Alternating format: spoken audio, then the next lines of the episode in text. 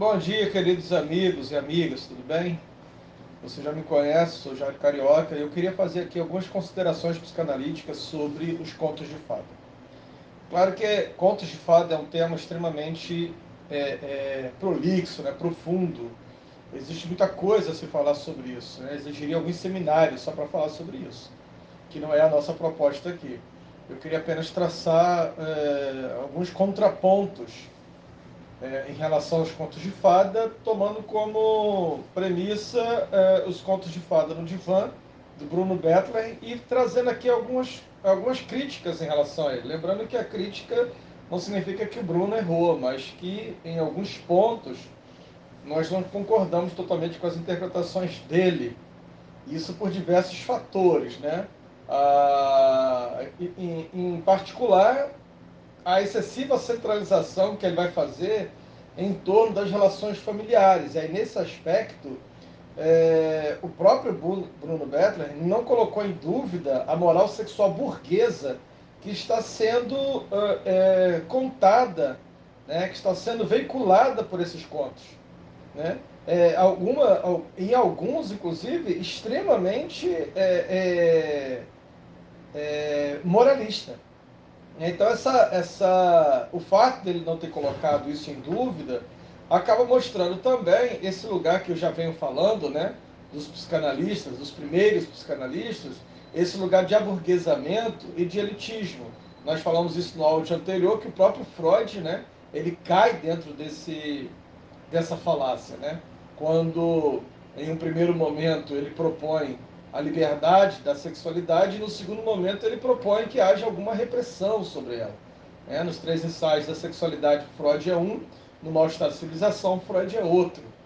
E, e, e, quase todos os outros psicanalistas acabam, é, de uma certa forma, caindo dentro desse modelo, que, de acordo com o sociólogo Pierre Bourdieu, é o modelo de dominação masculina. É o modelo do, do, daquilo que se pode chamar de masculinidade hegemônica, para você ver como isso é importante dentro do nosso estudo. Mesmo a psicanálise não conseguiu escapar dos moldes da masculinidade hegemônica, não conseguiu escapar do ideal de patriarcalismo. Então isso é interessante. E não é, e não é também é, diferente com Bruno Bethlehem. Daí eu achei interessante é, é, compartilhar isso com vocês eu discordo né, de, alguns, de alguns aspectos, mas sobretudo sobre três aspectos. Um deles é esse, onde ele não coloca em dúvida a moral sexual burguesa, como por exemplo, quando ele vai falar dos três porquinhos, ele não leva em conta o moralismo presente nesse, nessa, nesse conto de, de fada, né? onde você tem ali um elogio ao trabalho contra os prazeres. Você tem três porquinhos, onde dois querem é, se divertir, querem brincar, e um só pensa em trabalhar. E aí no final, aquele que só pensa em trabalhar, aquele que, que não se diverte, aquele que não tem espaço para o lúdico, aquele que não tem espaço para o prazer, é que está certo. Então você tem um conto moral aqui. Né? E outra coisa também é que dentro dos contos de fada, a sexualidade feminina sempre é apresentada como dolorosa. Também não é uma sexualidade perpassada, atravessada pelo prazer mas atravessado pela dor, e uma dor que é compensada pela maternidade, que é uma continuidade da mitologia é, do Gênesis, onde no texto, né, Deus se refere a Eva como aquela que, tendo muitas dores, dará luz a filhos, ou seja, as dores serão compensadas pela maternidade, que é o caso, por exemplo, da própria mãe da Branca de Neve, né? que ao ferir o dedo na roca, no bordado, e aí o dedo sangra e mancha a alvura da neve, imediatamente ela imagina a felicidade de ter uma filha branca e rosada como o sangue dela na neve. E logo depois nasce aí a Branca de Neve. Então você vê que, que a dor é suprimida pela felicidade de ter uma filha. Né? Ou o caso uh, do João e o pé de feijão, que deve cortar a árvore para que da árvore não desça o gigante assassino, né? Então, uma sexualidade perigosa para os meninos. No caso aqui, uh, a sexualidade né, presente no pai. Então, é preciso matar esse pai. Então, olha só, a, a, a, é, o Bruno Betra não leva em consideração essas questões, que são extremamente moralistas, né? uma sexualidade perigosa para os meninos, uh, uma sexualidade feminina sempre dolorosa, o elogio ascético do trabalho. Né? O, o outro aspecto também é, é que, de uma certa maneira, a ideia deixada no livro do Bruno Bethlen acaba dissolvendo o aspecto repressivo, também presente nos contos.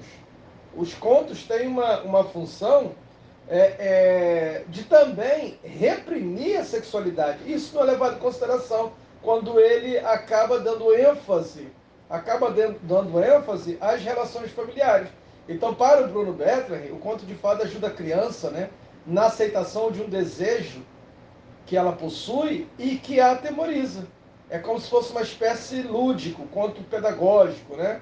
E que, e que desejo é esse? A criança quer separar-se dos pais para levar sua própria vida, né? mas fazer isso pode parecer como rejeição do amor que os pais deram a ela. E aí isso produz culpa. Então o conto de fada ajudaria a criança a lidar com esse desejo. Então, assim, é, ele não leva em consideração aqui o aspecto repressivo da própria família, né? E que está presente nos contos. É, ele também enfatiza o aspecto pedagógico, né? E é claro que a gente aqui não está é, dizendo que não exista isso, existe, né? Esse aspecto pedagógico está presente na, nos contos de fada, só que elaborando um amor romântico é uma pedagogia romântica, é uma pedagogia de um amor que dura para sempre, é uma pedagogia que no fim dá tudo certo, né? e acaba de, dessa maneira é, restringindo o aspecto lúdico primordial que está presente, por exemplo, nas obras de Monteiro Lobato. Quem conheceu Monteiro Lobato, as obras de Monteiro Lobato, né? eu, eu tive o prazer de ter uma infância onde, ao contrário de muita gente que os pais liam os contos de fada, a minha avó lia para mim né, a o Sítio Capão Amarelo, coleção que eu tenho até hoje guardado com muito carinho. Haja visto que minha avó já não se encontra mais aqui entre a gente. E aí eu, ainda muito cedo, tive contato com alguém que para mim era fascinante, que era a Emília. E, e, e hoje, como psicanalista, eu entendo que Monteiro Lobato está né, é, dentro dessa, dessa formação é, é, infantil como um dos maiores contadores de histórias do mundo, né? Um dos maiores contadores de histórias. Porque em Monteiro Lobato não existe repressão à infância. Não existe essa repressão é, que o Bruno Bethlen é, propõe, né? Que o Bruno Bethlen propõe é, nos contos de fada, como algo lúdico, como algo uh, pedagógico, né? Como algo lúdico, como algo pedagógico e é pedagógico e é lúdico exatamente porque restringe, uh, restringe, né, uh, vamos dizer assim, os nossos aspectos primordiais. Quais são os aspectos primordiais? Olha, gente, quem conheceu é, Sítio Capão Amarelo, você vê que, é, principalmente na, no livro Reinações de Narizinho, né, é, e o Príncipe Escamado, Emília e Rabicó, ah, ali você tem uma criança inteligente, uma criança sabida, uma criança crítica, né? Ah, e quando o Monteiro Lobato traz para o sítio Capão Amarelo os, os, as personagens dos contos de fada e dá a Emília a oportunidade né, de não só convocar esses autores, mas também julgá-los. A Emília, inclusive, propondo recontar de outra forma as histórias. De outra forma as histórias. É uma pena que a maioria de, das crianças é, assistiram é, não leram o Sítio Capão Amarelo, né? Assistiram aquele modelo pasteurizado do Sítio Capão Amarelo na Globo, né? na, na televisão. Né? É, infelizmente, é, isso acontece, como também acontece com os contos de fada. Né? A maioria das pessoas conhece os contos de fada também pelo modelo pasteurizado da Disney, né? onde você tem ali uma, na Disney uma espécie de uma literatura infantil realista, né? Então, a, a, em vez da, da, da criança lidar com os seus próprios traumas, com os seus próprios medos, com as suas ideações primárias, né, com a divisão do bom e do mal, o que nós temos na Disney são adultos fabricando a boa criança, né? aquela criança com quem o adulto pode conviver sem medo. Então o desenho só é lúdico se ele for bondoso. Né? Então, assim, é, é terrível o que a Disney faz com os contos de fada, com exceção aí de dois clássicos, que é Branca de Neve e os Sete Anões, uma das primeiras obras primas da Disney, né, e, e o conto Fantasia, é, que são duas obras-primas, né, super elogiado pela crítica psicanalítica e por diversos, todo o resto é, é pasteurização, é mais do mesmo. Então é interessante a gente observar essa, essas questões, né, essas críticas ao Bruno Bettler. É, é, eu, eu acho assim muito pobre psicanalistas, né, postulantes a psicanalistas, que entram dentro das, das, dos seus cursos de formação e vão digerindo essas leituras sem criar, sem tecer a possibilidade de uma crítica. É como se Freud fosse absoluto, é como se, é como se os autores psicanalíticos em si eles fossem absolutos eles não fossem passíveis de crítica. E isso empobrece demais a própria psicanálise, porque acaba fazendo com que a psicanálise entre dentro de um processo é, é muito parecido com o fundamentalismo religioso. Né? O que diferencia a psicanálise, gente, das religiões, e é por isso que eu sou contrário à formação psicanalítica dentro de espaços religiosos, seja qual for esse espaço religioso, seja qual for a proposta de que esse espaço religioso é neutro e tal, por que, que eu sou contrário? Porque o que diferencia a psicanálise das religiões é exatamente a tentativa, é, sempre relançada na psicanálise, para colocar o sujeito face aos seus limites. E a psicanálise, ela indica insistentemente para o sujeito a impossibilidade que possa ser totalizado por qualquer discurso, inclusive pelo discurso psicanalítico. É por isso mesmo que a experiência psicanalítica tem um fim. Apesar daquilo que há de infinito nas produções do inconsciente e na mobilidade do desejo, foi para isso que Freud escreveu o seu artigo belíssimo sobre análise com fim e análise sem fim em 1937, para mostrar né, que a psicanálise, embora inconsciente seja infinito, a psicanálise também tem limites. Então a concepção é, do, de, de, algo infinito, de algo que nunca acaba, isso é uma concepção é, de um fundamentalismo religioso que acaba com isso tamponando né, a, o sujeito é, com o seu desejo, acaba tamponando para sempre o sujeito o desejo. E é o que se pretende fazer o fundamentalismo religioso. Então, assim, estudar psicanálise é ler psicanálise, é produzir psicanálise, é criticar a psicanálise, é postular que há algo errado na psicanálise, é enxergar o aburguesamento, o elitismo, é enxergar a própria mitologia psicanalítica também. Nossa, só isso merecia um outro seminário. Eu prometo a vocês que qualquer dia desse eu vou fazer um podcast também sobre as mitologias presentes né, nos, nos circuitos psicanalíticos, desde Freud, para vocês terem ideia. Então, assim, voltando aqui ao nosso tema, que é o conto de fada, é, o que a gente acaba tendo é uma espécie de uma redução, na sua maioria, né? quando se propõe a, a, a criticar ou a falar sobre os contos de fada, os psicanalistas acabam reduzindo, né? e uma redução exatamente que, por ser ilusória, achar que já disse tudo, acaba sendo empobrecedor. Né? Os esquemas explicativos é, que nada compreendem exatamente porque tudo explicam. E aí eu queria trazer para vocês né, um, um modelo, um exemplo de uma, de uma leitura de um conto de fada, levando em consideração todos os aspectos, né? Todos os aspectos. Então, assim, uh, eu queria trazer um, um, conto que é pouco conhecido, né? É, até porque ainda não foi filmado pela Disney, né? que é a, a Pele de Burro. Pele de Burro é uma das histórias que está lá no, no Monteiro Lobato, né? E é pouco conhecido exatamente porque é, não está na Disney. E é uma história muito interessante porque é a história de um desejo incestuoso do pai para com a filha. Isso é interessante. Isso tem a ver, inclusive, com os nossos áudios anteriores, né? Onde a gente falou sobre a questão da natureza e da cultura, né? A mulher cada vez é, delineada como algo próximo à natureza e o homem cada vez mais delineado como algo próximo à cultura. Né? Daí a mulher ligada à natureza é uma mulher que precisa ser dominada pela cultura, já que na natureza não há controle, tudo é livre. Não existe contrariedade na natureza, como por exemplo, a, a primeira tentativa dela da pele de burro, de evitar o incesto do pai, fracassa. E eu vou explicar por quê. Mas vamos lá, vamos contar a história primeiro, para vocês conhecerem. Né? Ao dar à luz uma menina, a rainha morre, deixando viúvo e triste o rei, que desde então apenas cuida da princesa.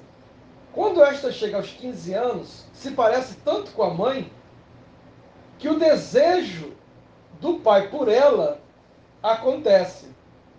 E ele então se apaixona e deseja se casar com ela.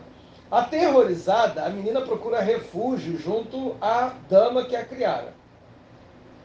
E aí a dama, uh, dado tratos à bola, finalmente julga ter encontrado um meio para impedir o casamento. Ela vai é, instruir a menina para que faça ao pai um pedido impossível de acontecer. E pedido esse como condição para aceitá-lo como marido. Primeiro, ela, ele deve fazer um vestido para ela feito de sol.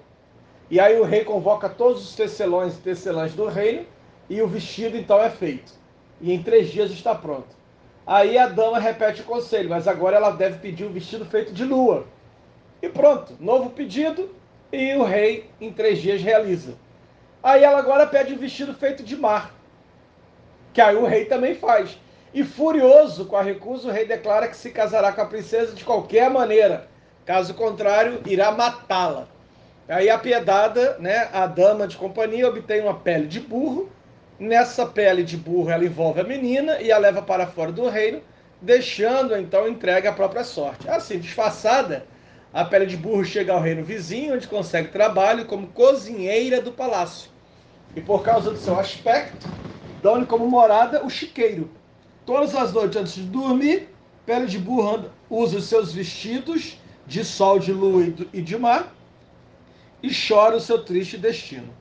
O filho do rei chega à idade do casamento. O pai convida todas as damas solteiras do reino para, é, para dançar com o seu filho. É, em três bailes, quando o príncipe deverá escolher a esposa. No primeiro baile ela usa o vestido de sol, no segundo vestido de lua, no terceiro vestido de mar.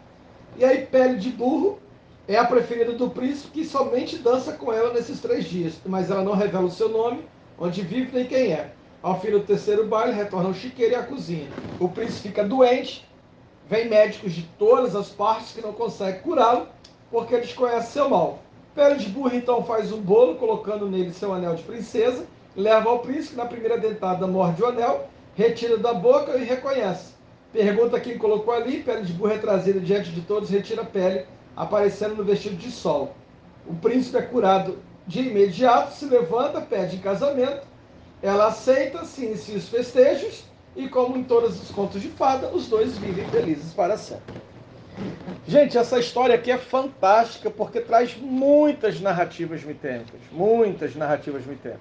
Isso é muito interessante da gente trazer né, sobre é, esse olhar que eu falei, que leva em consideração uma crítica à moral burguesa, que leva em consideração é, é, diversos fatores, né, diversos fatores. Então vamos lá, para a gente não perder tempo, nosso áudio não ficar muito longo. A, a mãe morta é substituída aqui não pela madrasta perversa, como na maioria dos contos, mas pela boa dama de companhia que a criou, aconselhou e protegeu a menina contra o desejo incestuoso do pai. Então, diferentemente dos contos, o pai também não é um velho infeliz, mas é um senhor, né, com a sua libido lá em cima e desejando realizar a sua a, a sua a, a sua perversão sexual com a própria filha. Então, assim, já isso já é diferente de, do, dos padrões de todos os outros contos os 15 anos da princesa e os riscos daí advindo, né? A fuga, os esconderijos na pele de burro, na cozinha, no chiqueiro, os bailes, o casamento com o príncipe depois de salvá-la. Então, assim, é uma trama bastante complicada. A primeira coisa que a gente vai falar é da bondade da dama, né? Porque é uma bondade ambígua e suspeita. Em primeiro lugar, ela procura esconder a menina, conservando ela no quarto, ou seja, longe do desejo paterno. Depois vai sugerir à menina os vestidos que são feitos com elementos naturais. Olha, gente, a gente já tinha falado isso no áudio anterior. A natureza não proíbe o incesto. Então, quando ela é, é, sugere vestidos de sol, vestidos de mar e de lua, é, ela está sugerindo que a, a relação incestuosa aconteça. Pois a natureza não é contrária ao incesto. Então o rei, podendo perfeitamente conseguir os vestidos, você vê que não tem dificuldade para ele conseguir os vestidos, né? É, assim ele deseja realizar né, a, sua, o, a sua incestuosidade. E quando ela cobre a menina numa pele de burro, caramba, o que, que ela fez? Ela animalizou a menina, ou seja, cada vez mais o que a Aya fazia era aumentar o desejo incestuoso do pai pela filha. Já que a natureza, então, é, esses elementos não protegiam. Ao contrário disso, transformava ela em sedutora, aumentando cada vez mais o desejo materno, o desejo paterno, desejo esse que vai culminar na ameaça de morte né, na ameaça de morte. Então, assim, o que, que essa aia de fato queria? O que, que essa dama queria ao colocar essa menina nesses vestidos? Então, é, é, você tem aqui uma ambiguidade. Fingindo proteger, na verdade, ela, ela colocava cada vez mais a garota em perigo, aumentando o desejo do pai. Então, quando ela coloca a menina no interior da pele de burro, é, repelente, e a conduz para longe de casa, né, uma espécie de uma expulsão benigna, mas é uma expulsão de todo modo, né, a, você tem aqui outro problema. Então você tem aqui as personagens nesse conto se divide duas em duas, né? O rei e a princesa, a princesa e a dama, né? A dama e o rei. Então na realidade a relação ela é ternária, pois entre o pai e a filha sempre se coloca a aia mãe, a dama mãe, que é uma dama morta no parto, mas que reaparece como ama de criação. Então a figura da mãe comanda toda a primeira parte do conto, uma atitude vingadora contra o rei e a filha. Então, nesse primeiro aspecto, a menina está sob a ameaça de dois amores: o amor do pai e o amor da mãe, revivido na dama de companhia. Mas se a ameaça do amor do pai é percebido por ela, a ameaça da mãe fica imperceptível sobre o disfarce da proteção. Então você tem aqui um complexo de Édipo perfeito, a triangulação perfeita, né? Uma personagem complexa, porque é da mãe, né? é da dama e não do rei que ela precisava de fato entender que vem o perigo. Né? Inclusive este, o rei, ele diz qual é a intenção dele, mas a mãe a intenção é oculta. Né?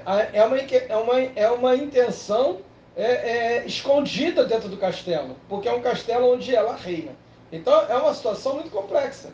Essa dama mãe é uma falsa protetora, que também está a serviço de uma outra fantasia, que é a fantasia do quê? O desejo de realizar o desejo incestuoso por parte do rei. Então, na verdade, parte da filha aí estando a serviço do ocultamento desse desejo colocada aí nas peças teatrais na qualidade de comparsa e cúmplice. O amor da menina pelo pai não pode aparecer, porque sua aparição exigiria o ódio pela mãe. Né? Ora, é... visto que o que a faz amada pelo pai é, é exatamente o fato dela se parecer com a mãe, ela não só já conseguiu ocupar o lugar materno, mas ainda colocou a mãe no lugar subalterno de uma serviçal.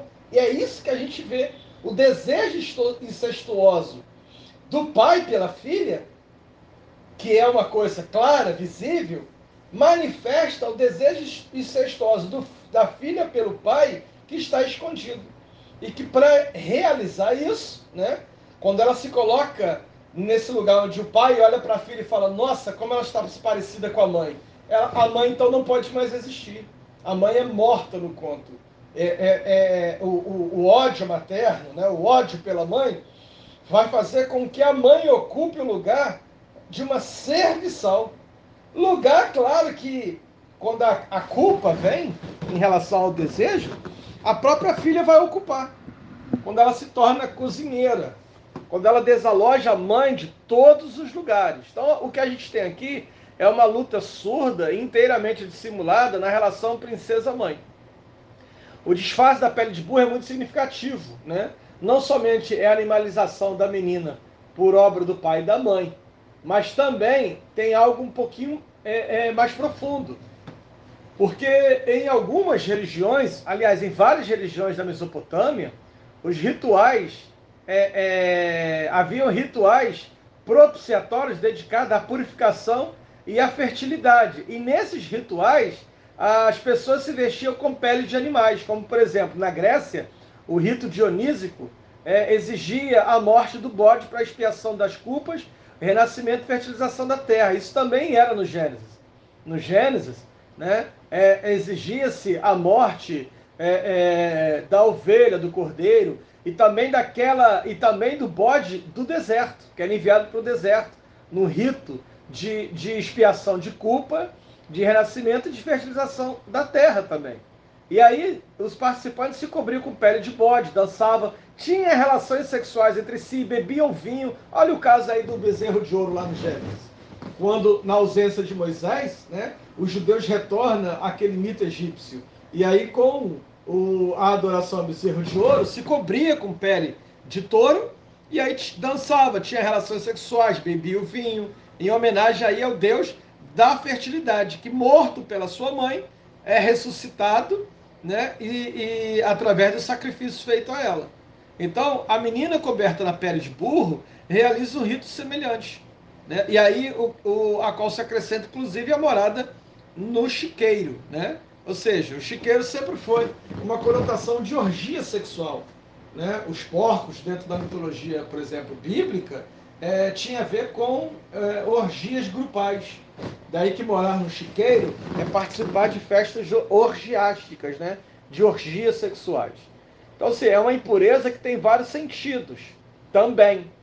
Né? Essa impureza, é, ela simboliza, né? viver no chiqueiro, também é, viver na sujeira e na impureza, é, é, também significa a menstruação, que era encarada na maioria das culturas, inclusive na, na cultura do, judaica, né? Como impureza que isolava as mulheres. Nesse período elas ficavam intocáveis, elas precisavam se retirar para, uma, para um espaço só de mulheres, né? E só retornava à comunidade passada a menstruação. Então, assim, a menstruação simboliza esse, essa sujeira, o chiqueiro, né? Que tanto simboliza as festas orgiásticas, né? Onde ficava-se todo mundo sujo de sêmen, de bebida, ou seja, um chiqueiro como também simboliza a mulher suja, menstruada, e aí você tem a, a gata borralheira, né? Você tem a branca de neve, a bela adormecida, todas elas nesse período de menstruação, simbolizada pela a, a passagem simbolizada pelo sono, né? Pela sujeira do borralho, pela sujeira do carvão, da cozinha, e todas elas vivendo com animais. Então é interessante isso. Também o chiqueiro simboliza os desejos proibidos, como por exemplo a masturbação. Vestir os vestidos antes de dormir, né? Antes dela dormir, ela vestia o vestido de sol, de lua e de mar. O que, que é isso? É a fase anal. É a fase anal. O que, que é a fase anal? É, é, ela, ela é, é, em Freud, né, quando ele vai falar sobre a questão das fases, é interessante a gente falar um pouquinho sobre isso antes a Freud vai falar de, de é, diferenciação de fases da sexualidade infantil, né? onde a repressão sexual vai atuar é, nos contos de fadas seguindo essas fases, como por exemplo, as crianças são punidas se elas forem muito gulosas, como é o caso de João e Maria. Então você tem aí uma fase oral.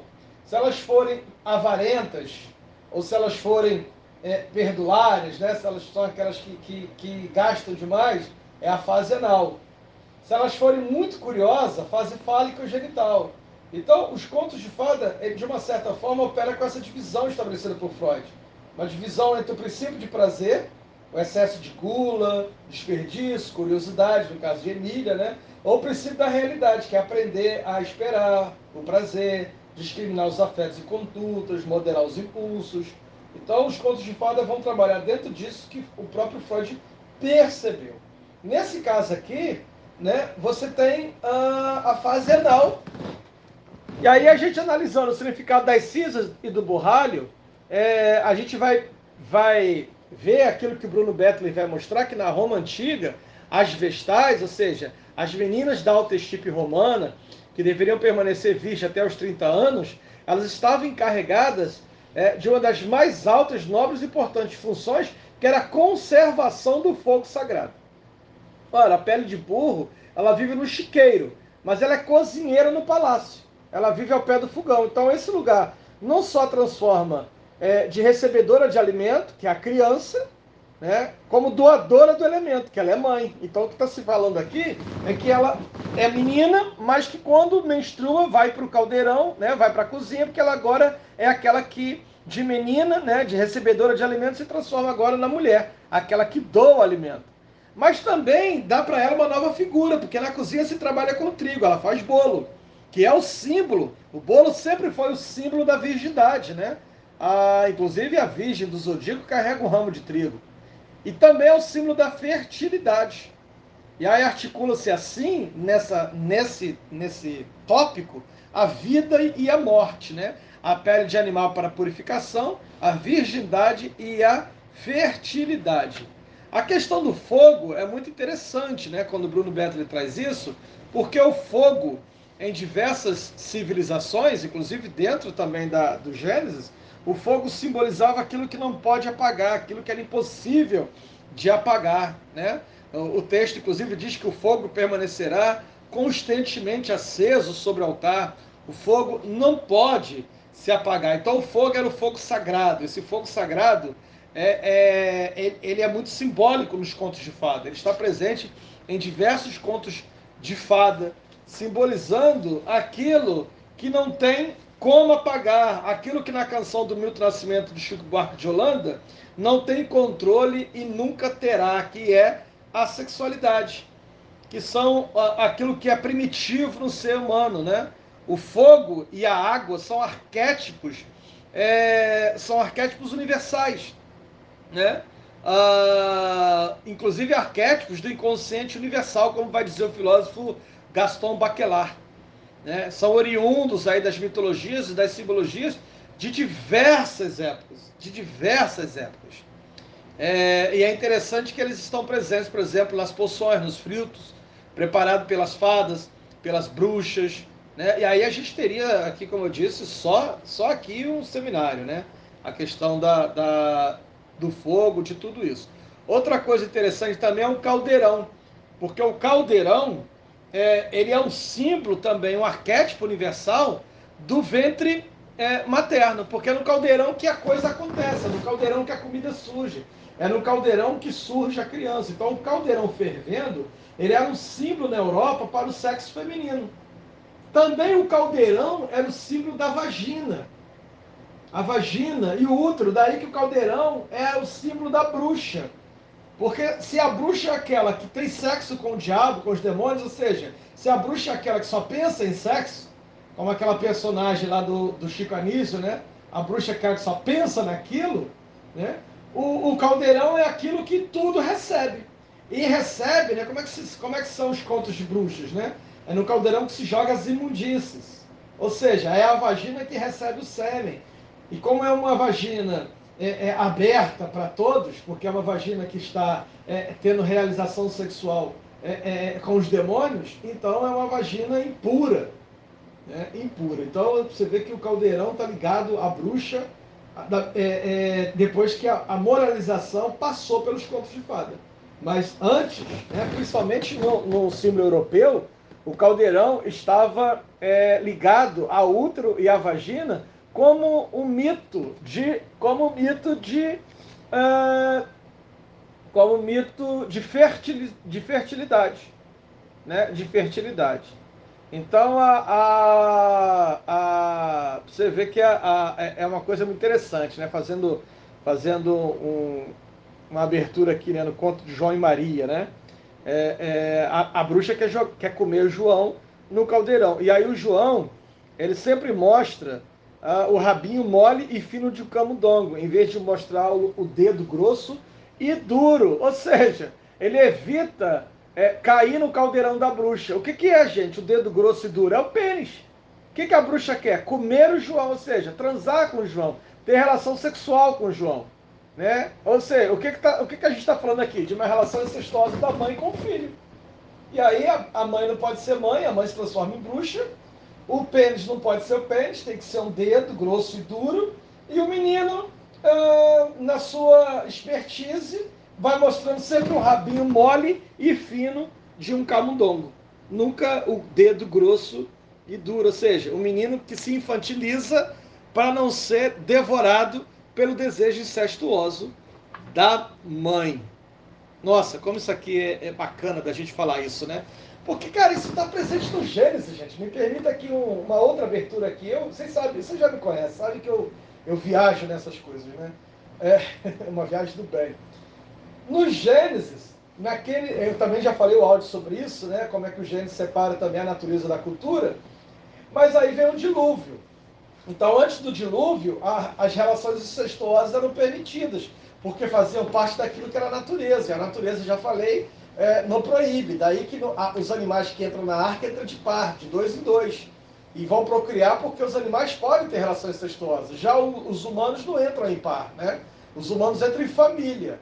Entra Noé com a sua esposa, os três filhos com as suas três noras. Ou seja, os pares estão definidos para que a relação incestuosa agora não possa mais acontecer. Lembrando que o texto diz que Deus, olhando do céu para a terra, ele enxerga a abominação e fala: vou destruir. Aquilo que lá no início não era abominação. Que abominação é essa? As relações incestuosas. Então, essa narrativa do dilúvio nada mais é do que uma narrativa é, que a gente chama de um rito de passagem. O, o, a passagem da civilização humana da natureza para a cultura.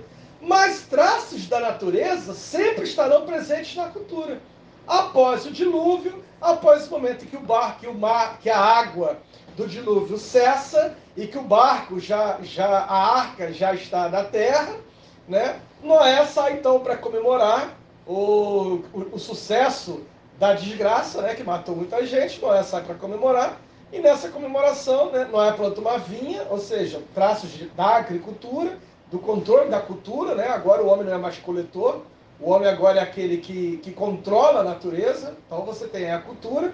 O Noé é o primeiro agricultor, ou seja, aquele que vai controlar a terra, aquele que vai controlar a natureza. E aí surge então uma belíssima plantação de uva e ele vai fazer o vinho e se embebeda. E quando ele se embebeda, um dos seus filhos, Cã, vendo que o pai estava é, é, bêbado, vai ter relação sexual com a sua mãe. Ou seja, a natureza não totalmente disseminada pelo dilúvio, ainda presente nessa nova, nesse novo modelo de família. Noé, quando acorda, sabendo aquilo que seu filho fez, Cã fez, o que, é que Noé faz? Chama Cã e amaldiçoa o neto. Olha que coisa interessante. Noé, chamando Cã, amaldiçoa Canaã. Isso, isso, é uma coisa muito interessante na Bíblia, que a, a, eu gosto da Bíblia, da literatura mitênica do Gênesis, porque é uma literatura que não esconde. Embora revele mas revela escondendo. O que, que, é isso, Jário? Metáforas. É isso que a Bíblia usa. Metáforas, símbolos, é, arquétipos. Né? Olha o texto, como é que diz o texto? E Cã, vendo a nudez do seu pai, chama os seus irmãos. E aí, quando chega Jafé e, e Sem, né, os irmãos de, de, de, de Cã, é, chamados para poder ver a nudez do pai, eles viram o rosto para trás, né, para não ver a nudez do pai, e cobrem o pai. E aí, quando Noé acorda e descobre aquilo que seu filho mais, mais velho havia feito, né, ele chama então o neto, Canaã, e amaldiçoa Canaã. Maldito seja Canaã. Cara, se quem fez o. Que quem, se quem viu a nudez do, do, do pai foi o filho, por que esse pai amaldiçoa o neto e não o filho? Né? É como se meu filho fizesse alguma coisa errada e eu punisse o meu neto. Agora, é preciso entender o que, que o texto está revelando sem revelar. Primeiras linguagens, né? E Cã vê a nudez do seu pai. O que, que é ver a nudez? Ah, o Levítico vai explicar. Não verás a nudez da sua mãe, porque deitar-se sexualmente com o seu pai é ver a nudez da sua mãe. Deitar sexualmente com o marido dela é ver a nudez da sua mãe. Não verás a nudez do seu pai, porque deitar-se sexualmente com a esposa do seu pai é ver a nudez do seu pai. Então, no Levítico, ver a nudez não é você ver alguém nu, pelado. Não. Não é você olhar e falar, Ih, ele está pelado. Não. Ver a nudez é uma linguagem que significa deitar-se sexualmente com o cônjuge desta pessoa. Então, assim, e Cã vendo a nudez do seu pai, ou seja, Cã, o pai tá bêbado, gente. A mulher está subindo pelas paredes. O pai está bêbado. Ela então se vira para o filho mais velho, aquele que mais se parece com o pai, né? O filho mais velho, e vai ter relação sexual com o filho. Lembrando que eles estão vindo de uma, de uma sociedade onde as relações incestuosas eram normais.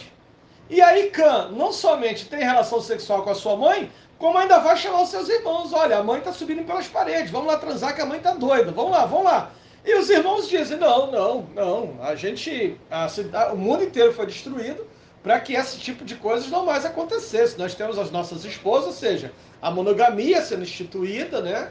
A conjugalidade da monogamia, o patriarcado sendo constituído aí no Gênesis, ia ter relação com a minha mulher, não com a mulher do meu pai. Então, viu a nudez do pai. Vendo a nudez do pai, o texto não respeita tempo, né? É uma coisa interessante, a chave de interpretação do Gênesis. Noé plantou uma vinha e ficou bêbado. Gente, entre plantar uma vinha e ficar bêbado, leva, demora. É preciso que a vinha cresça, é preciso que haja florescimento, é preciso que haja fruta, é preciso o fruto ser trabalhado para virar vinho. Então o texto não respeita tempo. Ele planta e bebe. Cã tem relação sexual com a sua mãe e o neto aparece. Olha, por que, que Noé amaldiçoou o neto e não o filho? Porque o neto de Noé é fruto de uma relação incestuosa entre a esposa de Noé e o filho. E é interessante que em nenhum momento a mulher é tão irrelevante nessa história. Porque o que, que o Gênesis está querendo dizer, gente, com tudo isso? Que as mulheres sempre serão parte da natureza. Por isso a sexualidade feminina deve ser controlada. Controlada por quem? controlada pelo pai e controlada pelo marido. Quando Noé fica bêbado, ou seja, quando o controle de Noé é, é, é, é relaxado em relação à sua esposa, ela volta à natureza. A sexualidade feminina, ela nunca é, vai responder à cultura, sempre vai responder à natureza. Por isso tem que ser controlado. É isso que o Gênesis está dizendo. Tem gente que quer pegar essas leituras de forma literal como se Noé e esses personagens todos fossem literais, existentes, né? A literalidade é uma droga. As pessoas não sabem metaforizar textos, querem literalizar, principalmente fundamentalismo religioso. E aí entra numa problemática terrível, né? Como o caso de alguns pastores que chegam a dizer que a maldição de Canaã é o surgimento da África, da negritude, da escravidão, ou seja, os caras entram numa psicose, numa, numa fala psicótica que beira o mais profundo delírio. O texto é metafórico. O que o texto está dizendo é: Noé relaxou. O homem não pode relaxar na vigilância sobre a sexualidade feminina. As mulheres são perigosas. Elas precisam ser controladas o tempo todo. O caldeirão feminino, que não é o caldeirão do Hulk, é muito interessante você falar caldeirão do Hulk, né? o caldeirão da bruxa, o caldeirão feminino, ele nunca, nunca cessa de receber imundícies e o fogo debaixo do caldeirão nunca se apaga. Ou seja, a vagina, ela é faminta e a libido nunca se apaga. Essa é a metáfora. Isso é uma coisa linda demais de se falar. Tá vendo por que, que a gente não pode levar a psicanálise para dentro de instituições religiosas? Se eu falo isso dentro de uma instituição religiosa, no mínimo, no mínimo, eu não volto nunca mais. Não sou convidado nem nem nem, nem para lustrar banco, quanto mais para é, é, é, é lecionar novamente. Eu participei é, de, um, de um, uma espécie de um simpósio dentro de uma religião, um simpósio psicanalítico, onde foram falar sobre sexualidade. Nossa, mas como o discurso era perpassado pela moralidade. É o tempo todo tentando controlar, né? O tempo todo tentando controlar a sexualidade feminina, porque ela é perigosa. Então, gente, o conto da, da, da dessa menina, da pele de burro, né? É isso. Essa impureza, a conservação do fogo sagrado, né? Ah, o baile, por exemplo, né? Ah, vestido de natureza, a princesa dança e seduz.